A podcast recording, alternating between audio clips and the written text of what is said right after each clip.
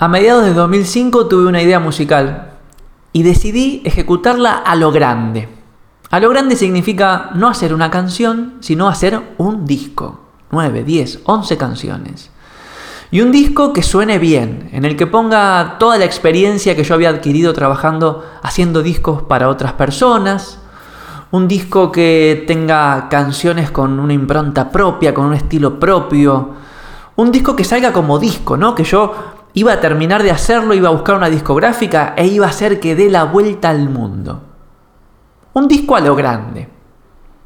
Me acuerdo que había tomado esa decisión una noche de sábado del mes de octubre y me había motivado tanto esa decisión que me quedé hasta altas horas de la madrugada trabajando en lo que fue la primera canción de ese disco. El disco me tomó unos 5 o 6 meses, pero en el camino, en el desarrollo, de ese producto creativo, me empecé a encontrar con mis propias limitaciones como, como músico y como productor. Y entonces yo quería hacer algo y no sonaba tanto como yo me lo imaginaba.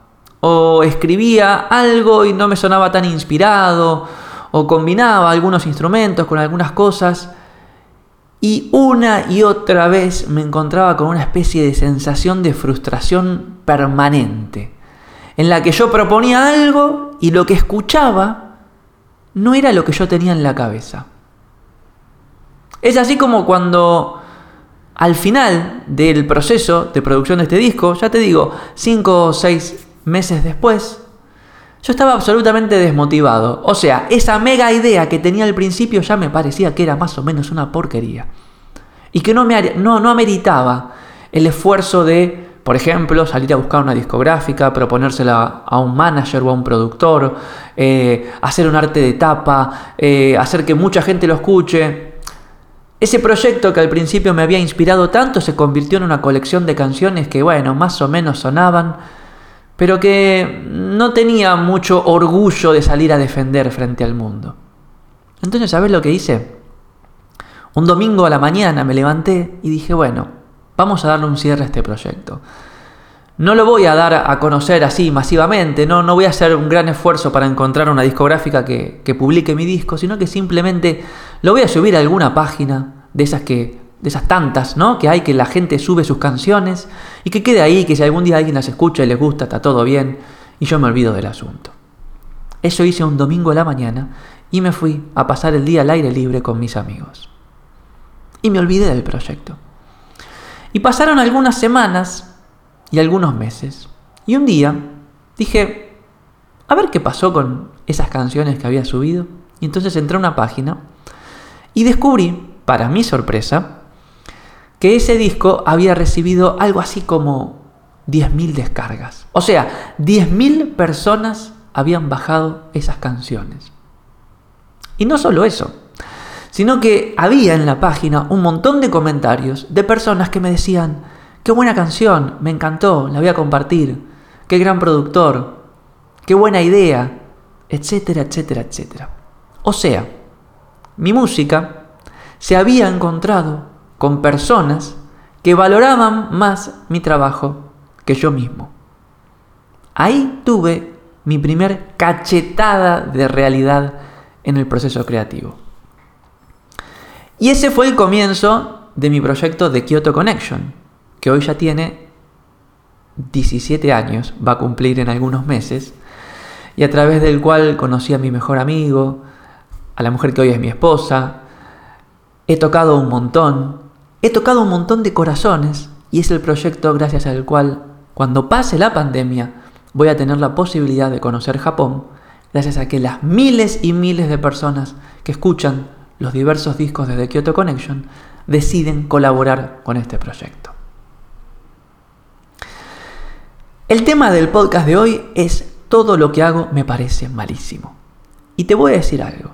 17 años después de aquella experiencia que te estoy contando, a mí también muchas de las cosas que hago me parecen malísimas.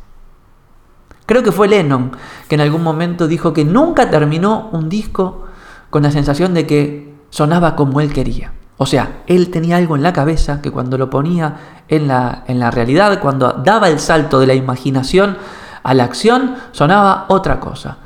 Y eso nos genera frustración. Eso nos genera enojo, eso muchas veces, si no tenemos las herramientas cognitivas adecuadas, nos puede llevar al abandono. Y estoy grabando este episodio para ayudarte a sortear ese obstáculo. Joseph Campbell dijo alguna vez que la mejor manera de arruinar una experiencia es esperarla. ¿Y qué quiero decir con esto? Que la mejor manera de arruinar una experiencia creativa es esperar que el resultado de lo que vos estás haciendo sea creativo, sea original, sea maravilloso, suene increíble. Cuanto más lo esperás, más lo condicionás. Y cuanto más lo condicionás, menos creativo es. El proceso creativo tiene dos partes. La parte propia, lo que forma el universo del creativo, o sea, o sea, yo quiero hacer esto, y yo voy a pintar este cuadro, y yo voy a escribir estas palabras, y yo voy a construir esto. La parte individual, la parte del creativo, la parte del universo interior que tiene tus aspiraciones, tus ideas, tus imaginaciones, tus curiosidades, todo lo que conforma tu universo. Pero la creatividad no termina ahí tiene otra parte que es tan importante como la tuya, que es la realidad. Lo que el mundo te responde. Lo que la realidad, lo que te trasciende, colabora frente a lo que vos estás haciendo. ¿No? Y entonces ahí aparecen un montón de cosas. Aparecen cosas buenas y aparecen cosas malas, entre comillas. Nuestras limitaciones, este, nuestros miedos, nuestras preocupaciones, pero también lo que, lo que la realidad te responde frente a lo que vos propones, ¿no? Esto nos gusta, esto no nos gusta, esto se ve bien, esto se ve mal. Y lo que te quiero proponer es que cuando trabajes en tu proceso creativo, cuando inviertas tiempo en tus ideas, cuando desarrolles tus proyectos y tus emprendimientos, dejes siempre un poco de espacio para la realidad. Porque cuanto más espacio dejas para la realidad, más espacio, más espacio, perdón, estás dejando a la creatividad y menos la condicionas. Esto requiere y amerita aceptación total y absoluta de lo que suceda. Y cuanto más uno acepta lo que sucede, más se amiga con el proceso que con el resultado. Y esa es la principal destreza barra habilidad de cualquier creativo. Porque las personas creativas nos enamoramos del proceso más que del resultado. Nos animamos más del proceso o nos amigamos más con el proceso que con el suceso. Si todo te parece malísimo, tenés que saber que la creatividad es un juego infinito de errores y frustraciones, pero que el creativo avanza igual. Si todo te parece malísimo, tenés que saber que quizás es malísimo, pero quizás no lo es. Pero no lo vas a saber hasta que agarres esa obra y se la pongas frente al mundo. Y entonces la realidad va a hacer sus cosas. La va a mejorar, la va a modificar, te va a aportar opiniones constructivas y algunas destructivas. Pero hasta que no hagas eso, no vas a saber si el producto de tu esfuerzo es bueno, es malo, es bello, es feo, aporta valor o no. Si todo te parece malísimo, tenés que saber que aquello que a vos te parece malísimo, a otras personas quizás no. Y quizás sea tu misión salir al encuentro de esas personas a través de, ir compartiendo aquellas cosas que hoy quizás te parecen malísimas. Si todo te parece malísimo, tenés que saber que quizás tengas que seguir desarrollando tus destrezas, tengas que seguir practicando, tengas que seguir estudiando, tengas que seguir creciendo, tengas que seguir mejorando como persona creativa. ¿Y cuál es la novedad? A todos nos toca lo mismo. No por eso vamos a dejar de avanzar y de seguir haciendo lo que tenemos que hacer. Por eso, si todo te parece malísimo, te ofrezco cinco consejos o cinco ideas que seguramente te van a ayudar. La primera es que sigas adelante, a pesar de las cosas que te parecen malísimas.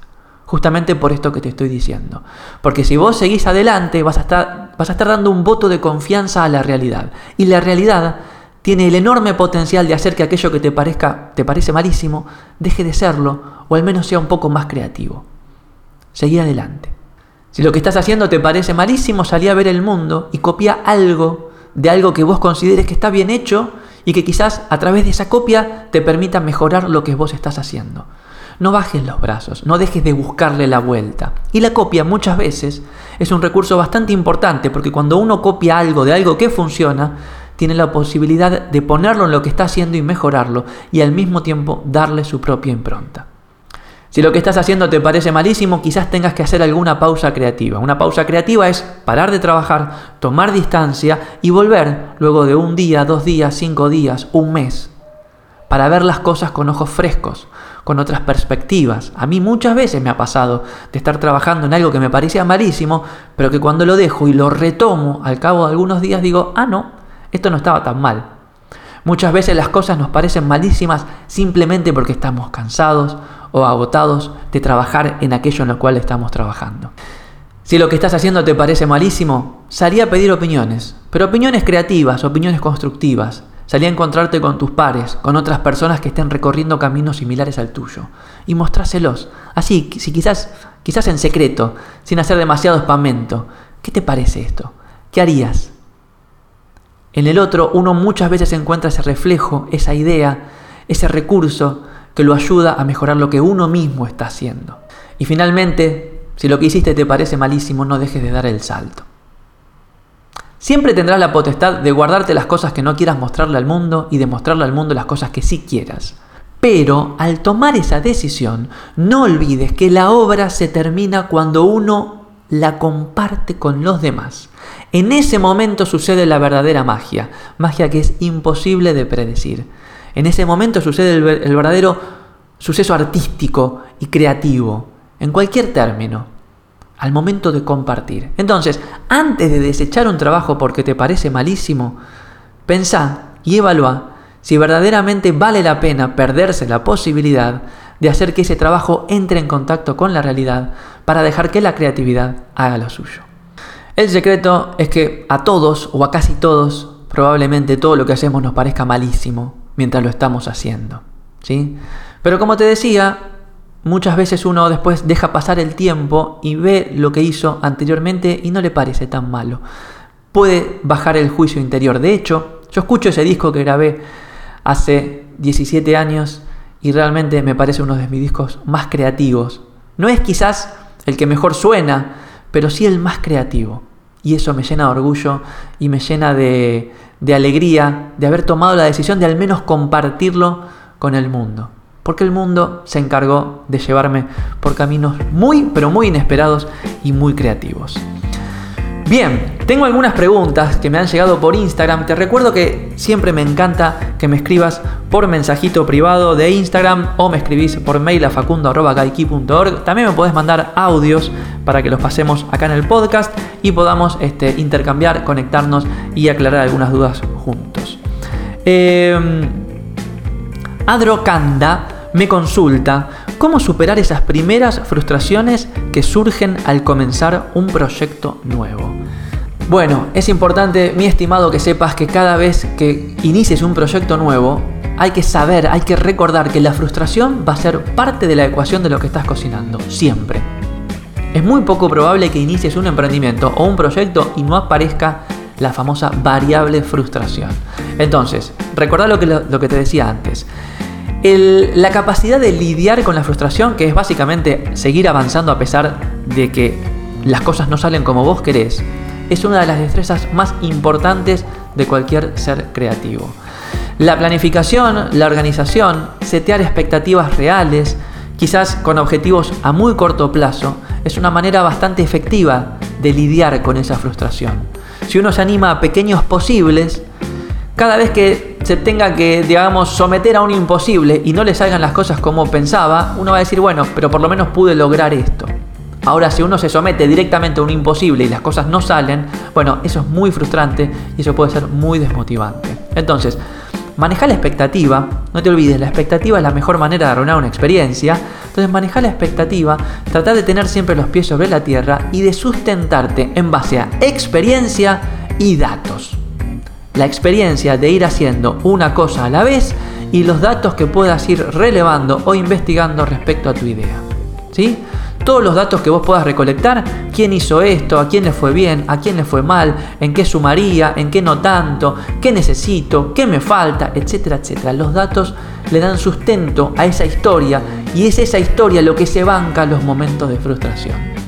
Uno avanza a pesar de la frustración cuando tiene una historia que lo sostiene.